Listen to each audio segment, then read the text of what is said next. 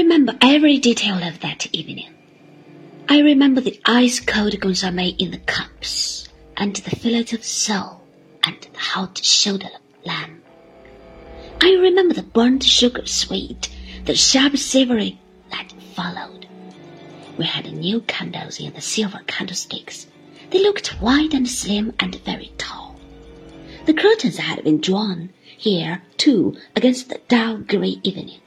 It seemed strange to be sitting in the dining room and not look out onto the lawns. It was like the beginning of autumn.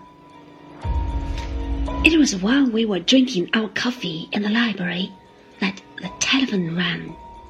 This time it was I who answered it. I heard Beatrice speaking at the other end. Is that you? she said. I've been trying to get through all the evening. Twice it was engaged. I'm so sorry, I said. So very sorry.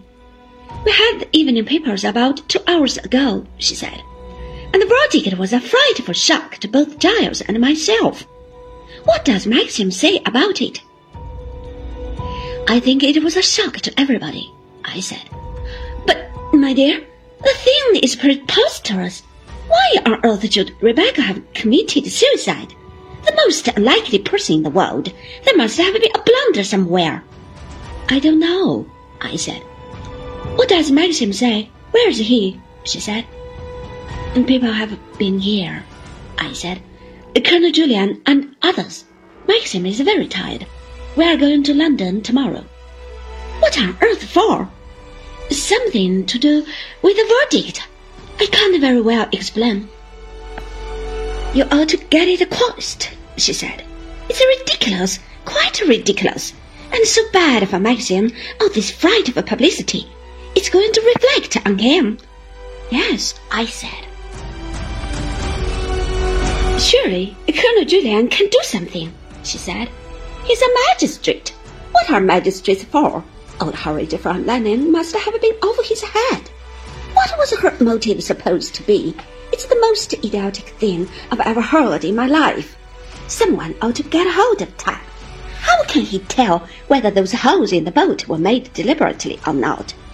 Giles said of course it must have been the rocks. They seemed to think not, I said. If only I could have been there, she said. I should have insisted on speaking. No one seems to have made any effort. Is Maxim very upset? He's tired, I said. More tired than anything else. I wish I could come up to London and join you, she said. But I don't see how I can. Roger has a temperature of 103. Poor old boy. And the nurse we've got in is a perfect idiot. He loathes her. I can't possibly leave him. Of course not, I said. You mustn't attempt it. Whereabouts in London will you be? I don't know, I said. It's all rather vague. Tell Maxim he must try and do something to get that verdict altered.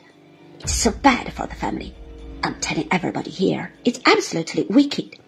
Rebecca would never have killed herself. She wasn't the type. I've got a good mind to write to the coroner myself.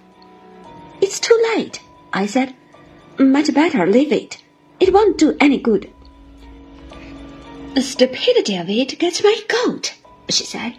Giles and I think it much more likely that if those holes weren't done by the rocks, they were done deliberately by some tramp or other. A communist, perhaps. There are heaps of them about. Just the sort of thing a communist would do. Maxim called to me from the library. Can't you get rid of her? What on earth is she talking about? Beatrice, I said desperately. I'll try and ring you up from London. Is it any good my tackling Dick Godolphin? she said. He's your MP. I know him very well, much better than Maxim does. He was at Oxford with Giles. Ask Maxim whether he would like me to telephone Dick and see if he can do anything to quash the verdict. Ask Maxim what he thinks of this communist idea. It's no use, I said. It can't do any good. Please, Beatrice, don't try and do anything.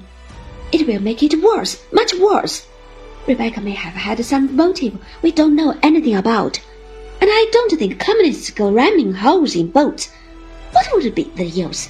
Please, Beatrice, leave it alone. Oh, thank God she had not been with us today. Thank God for that, at least. Something was buzzing in the telephone. I heard Beatrice shouting, don't cut us off. Exchange. And then there was a click and silence. I went back into the library, limp and exhausted. In a few minutes, the telephone began ring again. I did not do anything. I let it ring. I went and sat down at Maxim's feet. It went on ringing. I did not move. Presently, it stopped, as though cut suddenly in exasperation. Clock on the mantelpiece struck ten o'clock.